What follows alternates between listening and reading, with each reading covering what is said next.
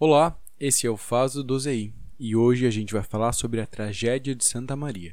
O meu nome é Lucas Felipe da Silva. Esse episódio vem da inspiração de que nos últimos dias a tragédia da Bot Case em Santa Maria do dia 27 de janeiro de 2013 completou 10 anos. E aí uma série de conteúdos foram divulgados, a Globoplay fez um é um conteúdo audiovisual com direção do Marcelo Canelas, que é um jornalista formado pela Universidade Federal de Santa Maria, onde eu estudei também, me formei como comunicador social com habilitação em jornalismo. É, então por isso tem esse apego com, com a região.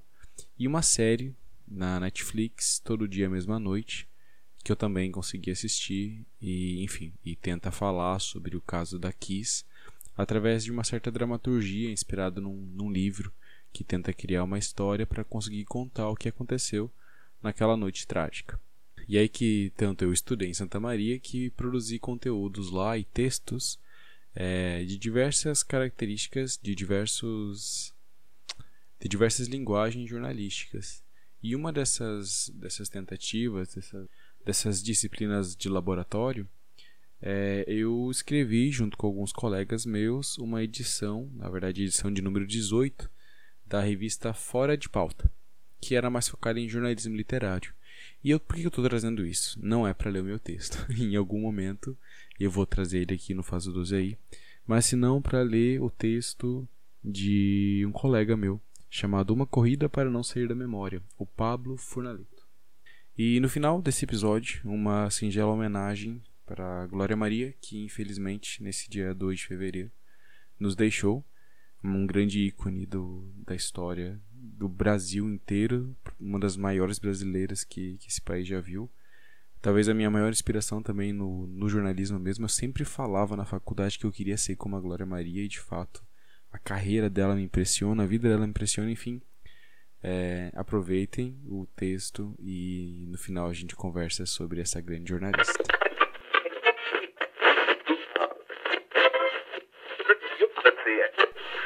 Todos os dias é um vai e vem. Eles vivem de corridas, corre para aqui e corre para lá, dentro e fora de Santa Maria, a levar pessoas para diversos destinos. O costume é serem requisitados quando precisarmos deles, seja por telefone ou por uma mão estendida na calçada. Mas na madrugada do dia 27 de janeiro de 2013, os passageiros não precisaram fazer isso. Uma fila que atravessava a esquina e dava para ser vista do ponto dos taxistas no começo da Avenida Rio Branco. Era só mais uma das muitas festas organizadas pelos estudantes para se divertir, ouvir um som bacana e arrecadar dinheiro para a formatura. Os aglomerados reuniam alunos dos cursos de agronomia, pedagogia, medicina veterinária e zootecnia, além de outros cursos que não estavam envolvidos diretamente com a organização. A banda Gurizada Fandangueira, composta por seis pessoas, era a atração principal da noite.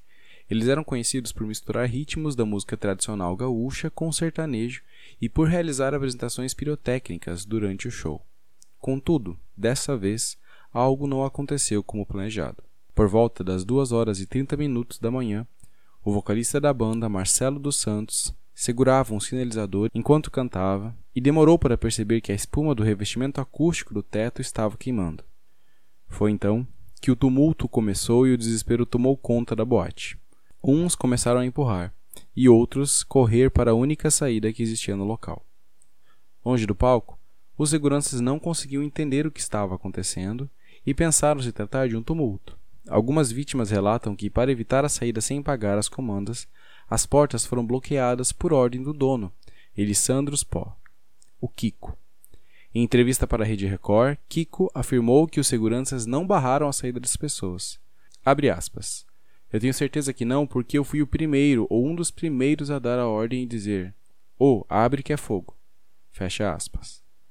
A fumaça acabou se alastrando por todo o local, deixando os jovens e funcionários sem visão e com muita dificuldade para respirar. Vários foram os obstáculos e falhas da segurança que impediram mais pessoas de se salvarem do incêndio. Eram 242 jovens, estudantes, pais e mães de famílias, trabalhadores, que morreram naquela madrugada. Do início do incêndio até o momento em que o socorro chegou, muitos já tinham perdido a vida. alguns presos dentro do banheiro, outros pisoteados, desmaiados por causa da fumaça, queimados pela espuma que derretia sobre eles. Perto das seis horas, Santa Maria não falava, só gritava e chorava. Os pais daqueles jovens chegavam de todos os cantos do estado. Atravessavam o sinal vermelho, deixavam o carro com a chave na ignição e corriam. Corriam para saber onde estavam seus filhos, que não atendiam os celulares. Ninguém tinha dimensão do que tinha acontecido. A cidade não tinha ambulâncias, bombeiros, médicos, socorristas e enfermeiros suficientes, nem funerárias com caixões para velar os que haviam partido, mas tinham milhares de pessoas dispostas a ajudar no que fosse preciso. Entre eles, os taxistas. Acostumados com a rotina noturna e as corridas nos fins de semana, para eles aquela madrugada era para ser corriqueira com clientes saindo das boates e voltando para suas casas. Muitos não voltaram.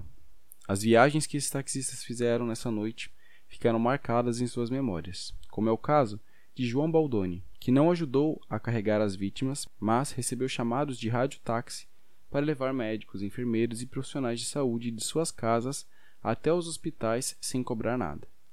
Foi em meio ao caos, desespero e dor que a solidariedade reinou entre os santamarienses. São essas memórias que queremos contar nesta reportagem. Táxi 045 Os taxistas geralmente se conhecem e são reconhecidos mais pelo número dos carros que dirigem do que pelo próprio nome. José Augusto Charão Palma, táxi 045, foi uma das pessoas que ajudou no dia da tragédia.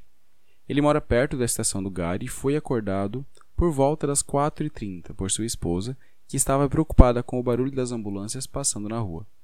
Sem conseguir dormir, ele foi para o seu ponto na Avenida Rio Branco e logo percebeu um movimento estranho para aquela hora da manhã. Perto das cinco, José observou dois homens a bater com marretas na parede que dava para o banheiro na esperança de achar alguém vivo. Segundo relatos dos sobreviventes, muitos jovens se dirigiram para o banheiro, pois era possível ver uma luz emanar de lá, mas acabaram presos.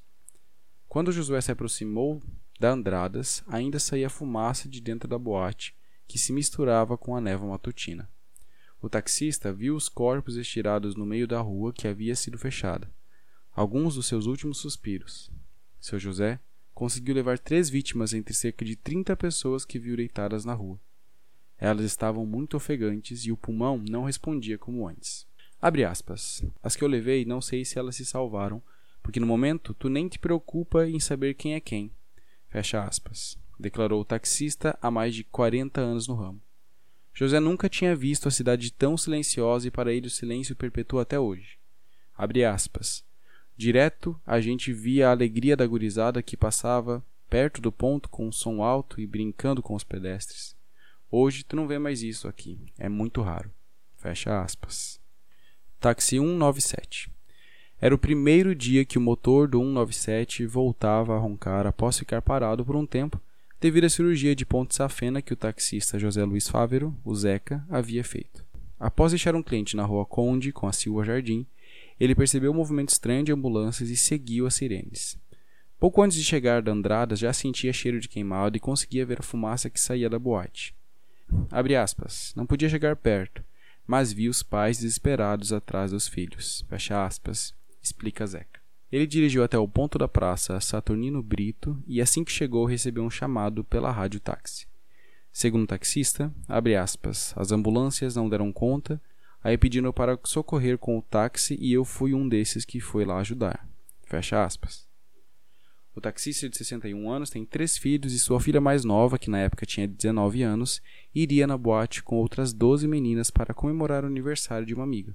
Abre aspas. Eu só não perdi a minha filha mais nova lá porque eu não tinha dinheiro para ela ir. Levei ela para casa e eu podia ter tirado o dinheiro do táxi. Fecha aspas. Quando recebeu o chamado de ajuda, Fávero ligou no mesmo instante para casa a fim de confirmar se sua filha estava bem, e sua esposa lhe disse que ela estava dormindo. Foi então que Zeca retornou até Andradas e conseguiu levar seis vítimas em uma viagem. Ele relata que os jovens pediam por ajuda o caminho todo até o hospital. Depois daquela corrida, o 197 não conseguiu mais voltar na boate. Trabalhou até às 7 horas e voltou para casa. Zeca, taxista há mais de 41 anos, já está acostumado com os universitários e tem uma relação muito próxima com eles. 197 perdeu clientes de longa data na tragédia. Para ele e para todos os pais, aquela foi uma noite muito triste. Abre aspas, só consegui fazer uma viagem porque uma que eu estava recém recuperando da cirurgia e outra que via aquela mundarada de jovens chorando. Eu fiquei mais de 15 dias sem poder dormir com aquilo na cabeça. Fecha aspas. Táxi 224. Abre aspas. Antes de começar o baile, eu levei minha sobrinha lá para Kiss. Fecha aspas. Disse Vladimir Lopes Leal, o dono do 224, o Dica.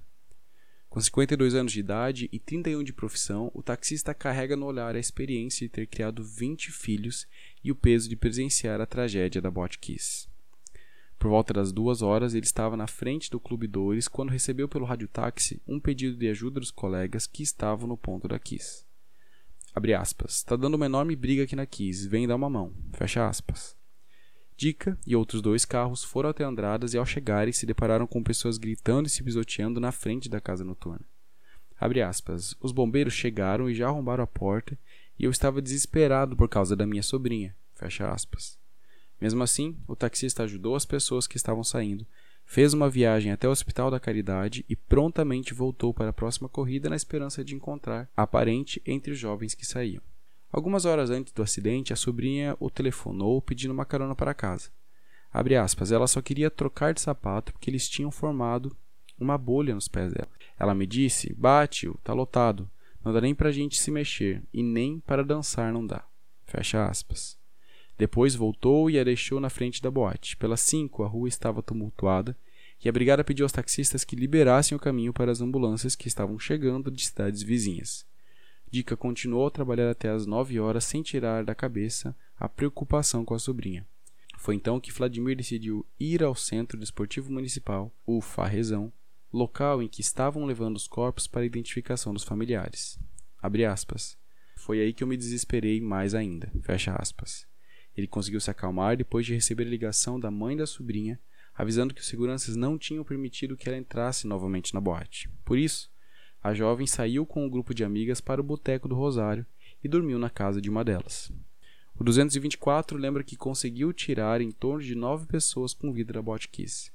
Dica demorou muito tempo tentando processar o que presenciou. Abre aspas. Eu não demonstrava nem para minha mulher e nem para os meus filhos, mas de noite eu chorava e dentro do táxi eu chorava. Eu entrei em depressão sobre isso, mas a minha parte eu fiz. Fecha aspas. Táxi 250. Um senhor de fala mansa, calvo, mas com cabelos grisalhos na lateral da cabeça. Usa óculos de grau e tem expressão serena. Valmir Martins de Oliveira é taxista há 30 anos estava trabalhando na madrugada do dia 27 de janeiro de 2013. Por volta das 1h20, o taxista levou um trio de amigos para Botkiss. Abre aspas. Quando a gente chegou na frente da Kiss, um dos rapazes começou a discutir com os outros dois, dizendo que não queria ir lá. Depois de algum tempo, eles decidiram ir para o Absinto, outra boate que tinha na época, de um dos sócios da Kiss. Fecha aspas. Valmir fez uma pausa e continuou. Abre aspas. Os três se salvaram. Fecha aspas. Era por volta das 2h30, 3 horas, quando Valdemir, que trabalha no ponto da Rio Branco, percebeu uma gritaria vindo da boate. Ele e os outros taxistas foram até lá ver o que estava acontecendo. Abre aspas. Eu consegui chegar lá perto e levei dois para o hospital. Eles estavam com falta de ar. Fecha aspas. Depois que voltou dessa corrida, o 250 não passou mais pela Andradas porque os bombeiros haviam fechado a André Marques desde o começo da rua. Ninguém tinha noção do tamanho da tragédia e Valmir acompanhava pela rádio durante aquela manhã. O pessoal da rádio falava morreu 25, depois morreu 40, depois 50. Fecha aspas. Dos dias seguintes, o taxista foi contratado pela Rede Globo e ficou exclusivamente à disposição da equipe de jornalismo que incluía Sandra Nemberg, William Bonner e Ana Luísa Guimarães. O 250 ajudou, de certa forma, a construir as narrativas nacionais dessa tragédia. Assim como esses, muitos outros taxistas guardam memórias do dia 27 de janeiro de 2013. Foram inúmeros os heróis anônimos que diminuíram os efeitos dessa tragédia. Esses taxistas, bombeiros, enfermeiros, médicos, jovens que ajudaram a retirar as pessoas da boate não sabiam nem sequer o nome, idade, etnia, religião ou orientação sexual das vítimas. Eles não esperavam nada em troca do gesto de solidariedade, nem mesmo um obrigado. Agradecimento esse que não precisou ser verbalizado, pois foi transmitido pelos pais, parentes e amigos das vítimas da Kiss.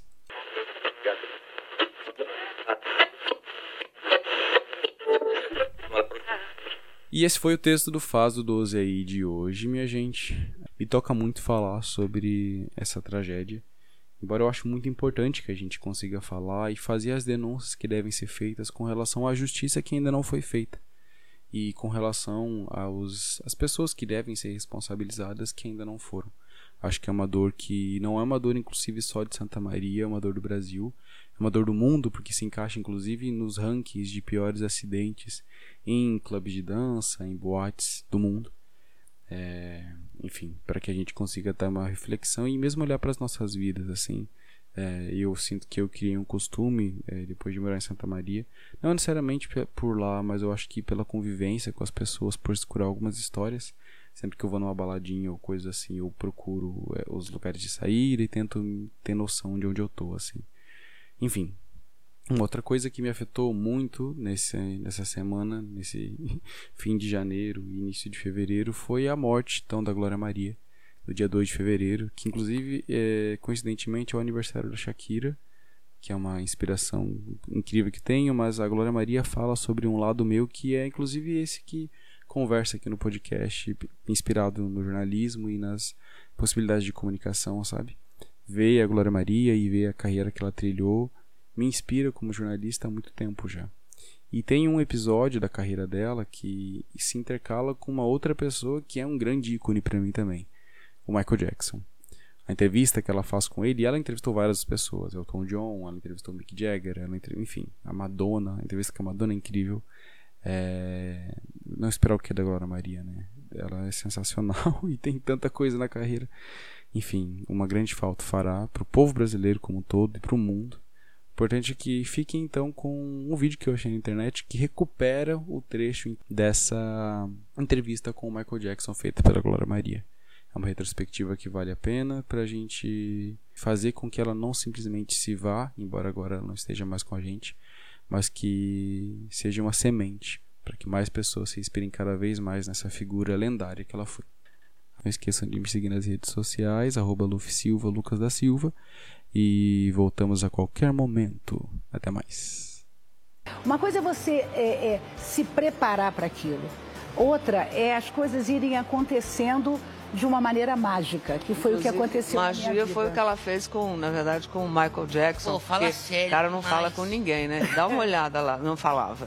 É claro que o Michael Jackson não dá entrevista porque ele tem que manter a imagem de um mito, mas a gente pediu, pediu e ele aceitou dizer uma palavra para os brasileiros. Michael, tell something for the Brazilian people, please. I love you, Brazil. Thank you very much. I love you too. Eu faço aniversário no dia 15 de agosto e Madonna no dia 16. Daí, eu resolvi levar um presente para ela. That's part of my day. Okay. Fantastic. Oh, wow. É um colar com uma pedra brasileira. Madonna adora e resolve colocar na mesma hora. Vaidosa, ela pergunta logo se ficou bonita. Eu digo, claro, não é? Que sim. Really? What's it, what's it Curiosa, pergunta qual é a pedra. Digo que é um topázio imperial, uma pedra que traz uhum. boas energias, saúde e muita proteção. Beautiful. Thank you. Ah, que legal! Não, isso foi um momento tão lindo porque eu estava tensa para entrevistar a Madonna e todo mundo dizia que ela era muito difícil, parará. Ela foi maravilhosa, maravilhosa. E eu nunca pensei que ela fosse receber a pedra e colocar, que normalmente eles pegam os presentes e dão processor. Dão processor. Ela foi de uma delicadeza, Ana, que eu fiquei assim, meu Deus.